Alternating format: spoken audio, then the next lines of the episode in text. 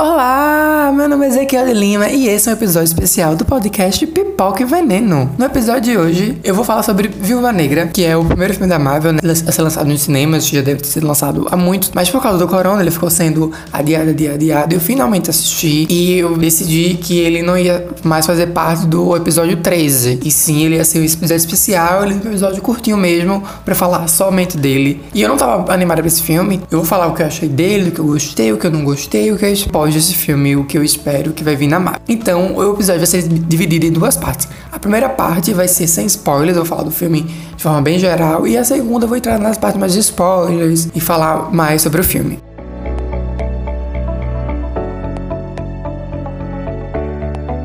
Finalmente, Viúva Negra chegou aos cinemas e ao Disney Plus, né? Pelo Premiere. É o primeiro filme da Marvel que a Marvel lança nos cinemas depois da pandemia. E assim, eu estava animado para ir ao cinema ver um filme da Marvel, mas não para ver Viúva Negra, porque eu não gostei de nada do, dos trailers. Saiu o trailer e ficava, nossa, tá, vou assistir o cinema porque, enfim, sou cadela da Marvel, que a Marvel fala, eu faço, né? E quando eu entrei na sala do cinema, eu esperei nada, tipo, gente, eu esperei zero coisa sobre esse filme, né?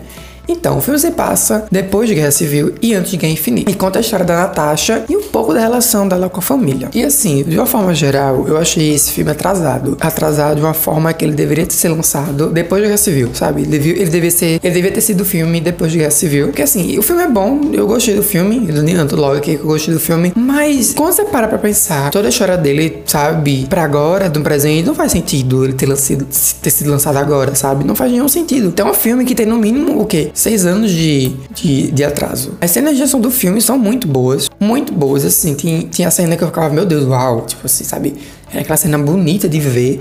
Eu vi gente criticando a cena final, assim, que é a cena mais. Gente, eu adorei, achei, achei lindo. Tava assistindo no cinema, aquela tela grande, nunca mais tinha visto uma cena dessa. Então amei. Porém, o que não me agradou muito foi o CGI de algumas cenas, porque tem cenas assim que parece gráfico de PlayStation 2. Acho que até gráfico de PlayStation 2 é mais bonito. Fala, meu Deus, que é isso? Que gráficos são esses? Que CGI é esse? E não é por falta de dinheiro. Porque a gente sabe que a Marvel e a Disney têm dinheiro, por eles não abriram o bolso. Porque pelo que eu lembro, o budget de Viúva Negra é, tava, tava bem abaixo do, do que esperado, né? E como todo filme da Marvel, tava meio assim, porque sempre tem as piadas que são fora de tempo. Nesse filme não são. Eu adorei todas as piadas, elas não são fora de tempo, elas são engraçadas, elas não são aquela. É o, é o amável, mas é um modo amável bem colocado. E assim, sobre a história, como eu falei, a história tá atrasada. E para mim não fez jus a história da, da Natasha e da importância que ela teve no MCU. Eu acho que esse filme só mostrou o potencial dela de, de ter uma história, de ser bem mais explorada. Eu tenho certeza que Viva Negra daria uma série ou um, vários filmes, porque nossa, filme de espia é muito bom. E a Marvel poderia ter explorado isso, sabe? Poderia ter explorado mais. Porque ficou um filme muito bom, sabe? Ficou um filme de realmente. De... Inclusive, eu achei o filme até violento pelo padrão da Marvel. Ficava, tem cenas que eu ficava. Hum, uma cena dessa no filme da Marvel. Sangue no filme da Marvel, sabe? O, o gosto do filme é bom, mas no finalzinho tem aquele gosto meio agridoce. Porque ele deveria ser maior do que ele é, entendeu? E sim, a cena pós-crédito eu não vou comentar aqui, tá? Eu vou comentar cena, o que acontece na pós-crédito no bloco de spoilers, mas ela é muito boa. Muito, muito boa. Ela, na verdade, me deixou animado por uma coisa que eu estava cagando. E, nossa, eu não posso contar mais. Eu não posso contar mais porque é spoiler. Então, quando você assistir esse filme, então, se não assistiu o filme, pausa, pausa o episódio, vai assistir o filme, vai no cinema ou vai no Premiere do, da Disney Plus, assiste depois da Play, que agora é logo com spoilers.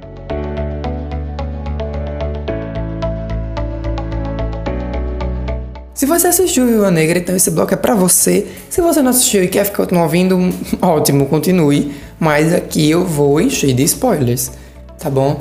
Então vamos lá. Agora a Natasha vai se encontrar com a sua querida, ou não tanto família, né? Pra tentar destruir a Sala Vermelha e o vilão Dracoff, né? A Sala Vermelha é aquela sala lá que eles usavam as, as viúvas para experimentos, para se tornar espiã. Dracoff era meio que o vilão, da, é o vilão da história e tal. Inclusive, que vilão esquecível. Pelo amor de Deus, assim.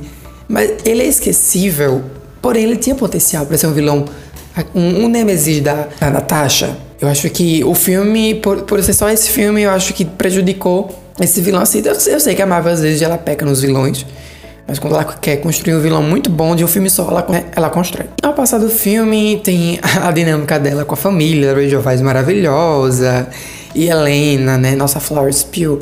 Ai, meu Deus, Helena é a maior, quer dizer, só isso. O David Harbour também tá muito bom. Eu gritei com a tatuagem de Karl Marx na mão dele, ícone. Saiu nos trailers, né, que ia ter o treinador. E durante o filme, quando passa o filme, fica muito previsível quem é o treinador. Sabe, um amigo meu que tava comigo na sessão matou o plot com 30 minutos de filme, assim, passou, assim, ó, aconteceu. A Natasha vai lá e mata a filha do Dracoff.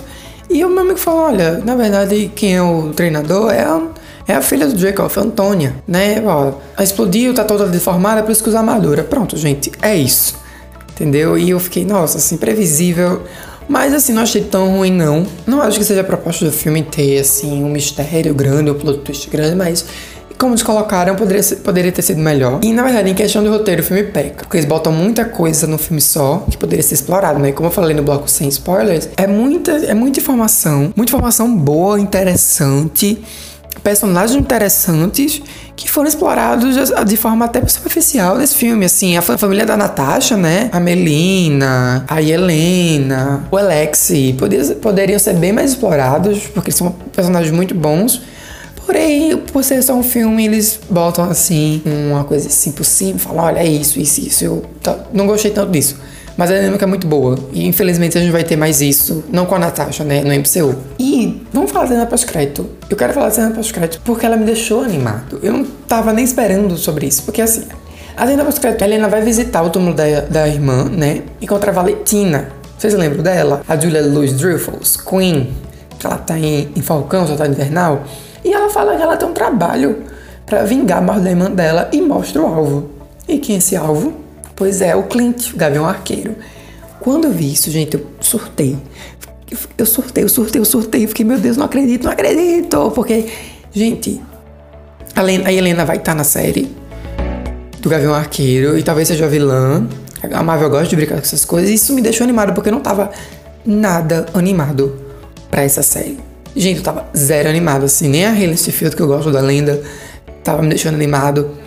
E agora eu quero ver como ela, como vai desenvolver essa história de Gavião Arqueiro, como vai ser essa série.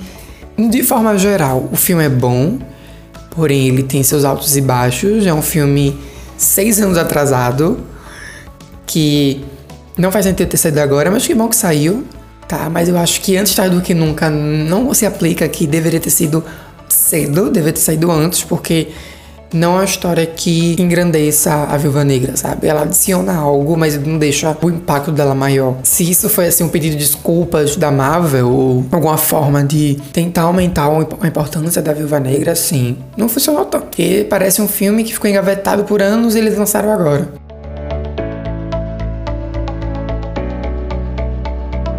Esse foi um episódio especial do Pipoque Veneno. Muito, muito obrigada a você que escutou esse podcast até o final. Se puder, por favor, compartilhe o podcast nas redes sociais. Pode me marcar. O arroba das, das, minhas redes sociais estão na descrição do podcast. No final de semana tem episódio novo, tá bom? Então até a próxima. Bye!